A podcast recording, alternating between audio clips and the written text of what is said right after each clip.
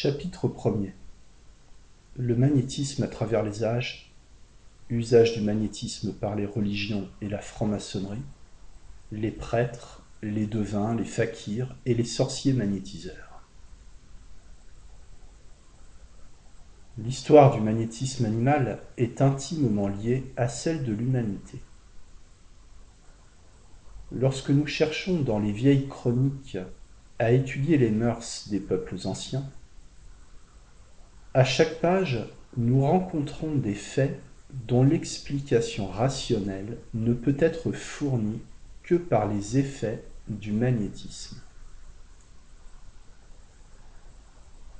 Le magnétisme a traversé les âges, laissant partout des traces de son passage. Soit à l'état barbare, soit à l'état civilisé, tous les peuples, inconsciemment, ont eu recours au phénomène que produit cet agent merveilleux, et il en est de même des religions. D'après messieurs Binet et Ferré, le magnétisme animal se rattache à une tradition qui s'est développée vers le milieu du XVIe siècle. Cette tradition, comme l'indique le nom même de magnétisme animal, que Mesmer n'a pas inventé, attribuait à l'homme le pouvoir d'exercer sur ses pareils une action analogue à celle de l'aimant. Il paraît avéré que l'aimant naturel et ses propriétés physiques, l'existence de deux pôles doué de propriétés contraires, l'action à distance, sans contact direct, ont produit une impression profonde sur les esprits.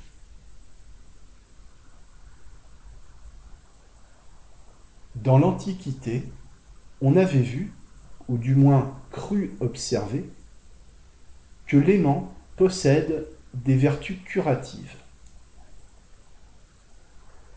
et l'on l'avait employé comme remède.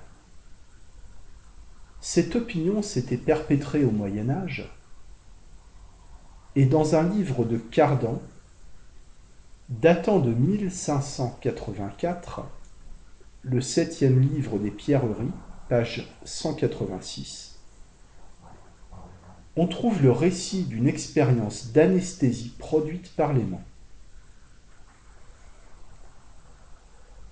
L'usage était alors de faire avec l'aimant des anneaux qu'on portait au cou et au bras pour guérir les maladies nerveuses.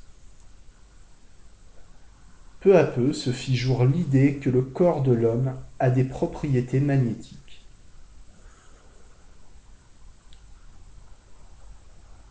La première trace de cette doctrine se trouve dans les ouvrages de Paracels. Cet illustre illuminé soutenait, soutenait que l'homme jouit, à l'égard de son corps, d'un double magnétisme. Qu'une portion tire à soi les astres et s'en nourrit. De là, la sagesse, l'essence, la pensée.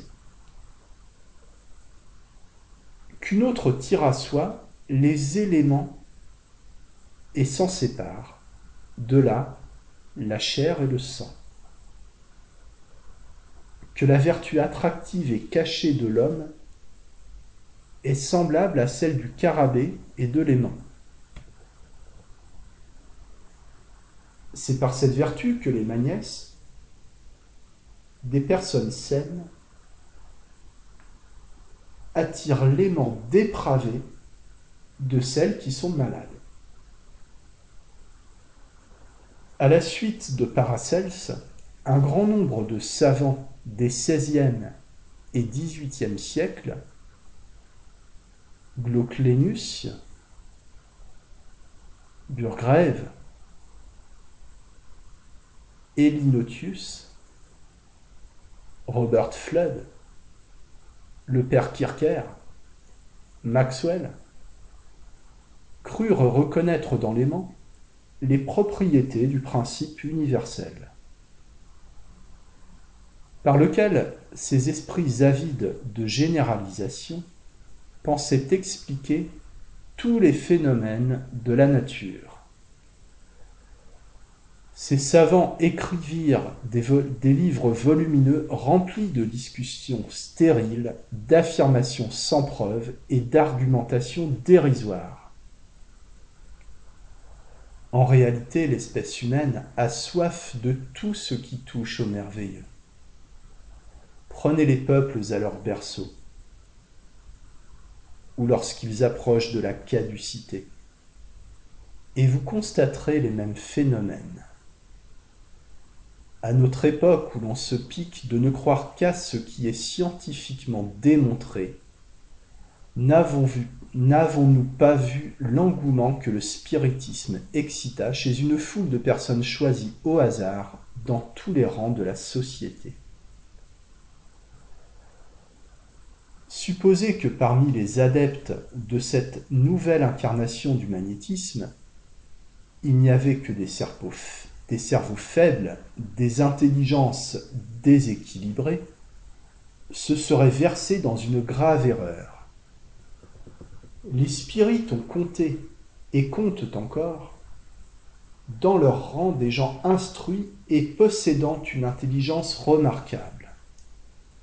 Mais nous le déclarons de nouveau, le merveilleux seul a la puissance de s'imposer aux masses et de les dominer.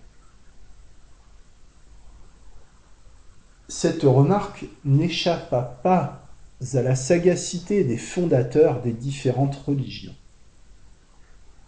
C'est ce qui nous explique pourquoi la manière d'officier dans les cérémonies des divers cultes présente une analogie remarquable avec les procédés magnétiques. Que l'acte ait lieu dans une mosquée, dans une synagogue, un temple ou une église, tout y est combiné pour exercer une influence magnétique sur les cerveaux des fidèles. Les gestes des officiants ne sont que des passes magnétiques. L'éclat des ornements, les vives lumières sont de nature à provoquer les effets de l'hypnotisme décrits par Bredd. L'odeur des parfums, agissant sur les sens, se combinant avec les sons harmonieux de la musique ou des voix humaines, produit une véritable extase chez les assistants. Dans la franc-maçonnerie, pourquoi a-t-on recours dans l'initiation et dans plusieurs autres cérémonies à des pratiques terrifiantes, si ce n'est pour impressionner le néophyte et lui suggérer d'une façon inoubliable les devoirs qu'il a à remplir en devenant maçon. Ces cérémonies ont pris naissance en Orient, ce pays du magnétisme par excellence, et elles se sont perpétuées d'âge en âge. Si elles n'offraient qu'un intérêt historique, ou ne rappelaient que le souvenir d'une tradition antique, il y a longtemps qu'elles auraient été abandonnées.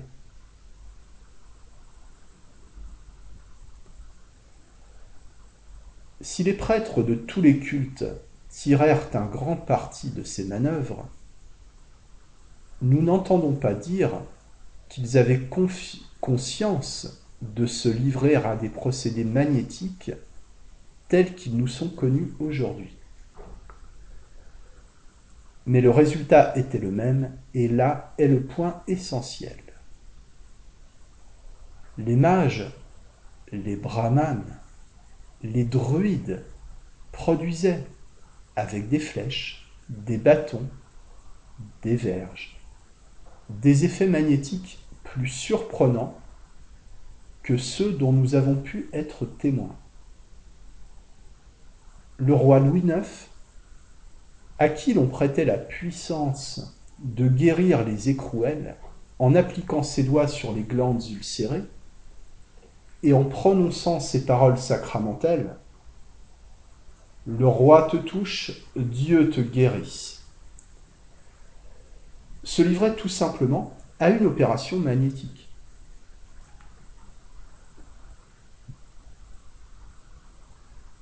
Dans l'Antiquité, on inspirait les Pythis du temple d'Apollon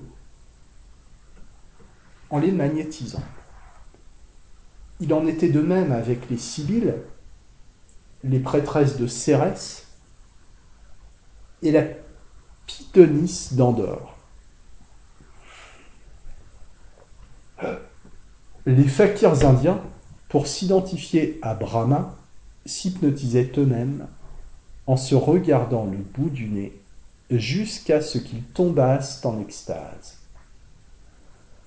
Alors la catalepsie leur permet de rester des semaines entières immobiles dans les positions les plus invraisemblables. Ces illuminés dont la secte subsiste depuis près de trente siècles sont d'étonnants magnétiseurs. Disséminés sur divers points de la péninsule, leurs couvents communiquent entre eux et ils se transmettent, dit-on, leurs pensées à distance par suggestion hypnotique. Le paganisme agonisant légua les pratiques magnétiques de ses prêtres aux néophytes du christianisme qui recueillirent la moitié de l'héritage. Et de ses acolytes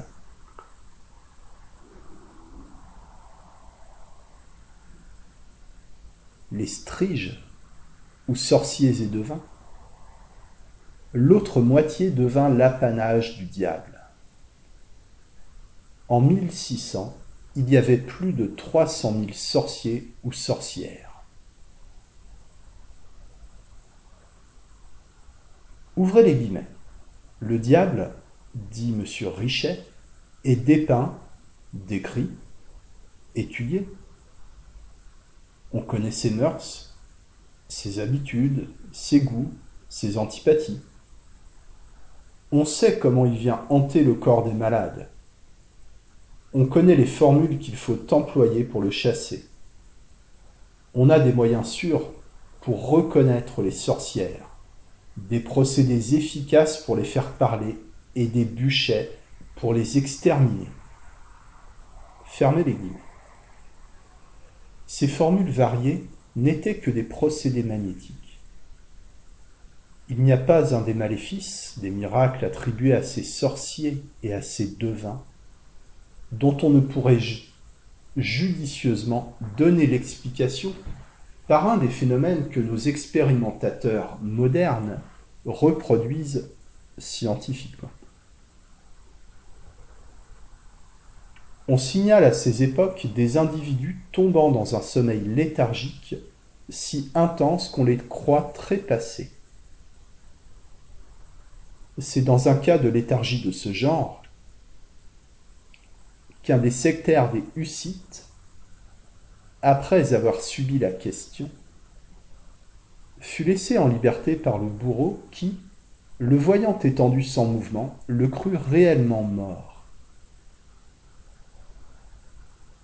Certains maniaques se faisaient fort de dévoiler les secrets du passé et de prédire l'avenir. En 1549, à Nantes, après une léthargie de plusieurs heures, sept extatiques, en marchant au supplice, racontaient fièrement ce qui s'était passé dans la ville pendant leur hypnose. On cite encore de nombreuses moinesses qui tombaient en catalepsie et restaient fort longtemps assoupies et inertes, comme le font aujourd'hui nos hystériques hypnotisés. Les religieuses de Loudun, que l'on supposait ensorcelées et possédées de démons de différents genres, n'étaient que des magnétisés auxquels Urbain Grandier avait suggéré des hallucinations symboliques. on sait que l'infortuné prêtre fut brûlé comme sorcier. Au XVIIe siècle, un Irlandais nommé Greatex s'arrogeait le don de guérir les maladies les plus incurables par des moyens empruntés au magnétisme. Ouvrez les guillemets. Greatex, dit un auteur contemporain cité par Louis Figuier, guérissait comme par enchantement rien qu'en touchant l'endroit malade. Loin de se targuer d'un pouvoir miraculeux et divin, il attribuait ses effets salutaires aux émanations balsamiques qui se dégageaient de son corps. Vers le milieu du siècle dernier, un prêtre allemand, Gassner, se livrait ostensiblement à la thaumaturgie. Le bruit des cures merveilleuses qu'il avait opérées s'était promptement répandu dans les pays environnants, et l'on vit plus de six mille malades accourir à Ratisbonne pour solliciter les soins de cet homme extraordinaire qui, dans ses exorcismes, n'exerçait que des manipulations magnétiques. Mesmer lui-même a reconnu que Gassner magnétisait sans le savoir et guérissait par imagination. C'est encore par les mêmes stratagèmes les convulsionnaires de Saint-Médard, les prophètes du Dauphiné, les moines du mont Athos, etc., avaient le don des langues, voyaient à travers les corps opaques, prédisaient l'avenir et indiquaient aux malades d'infaillibles panacées. Tout aussi bien que nos zouaves Jacob et les fameuses somnambules extralucides de nos foires. Nous allons voir maintenant le magnétisme animal entrer avec l'époque moderne dans une nouvelle phase et après des fortunes diverses, passer rapidement du domaine mystique de l'empirisme aux applications rationnelles et pratiques de la science.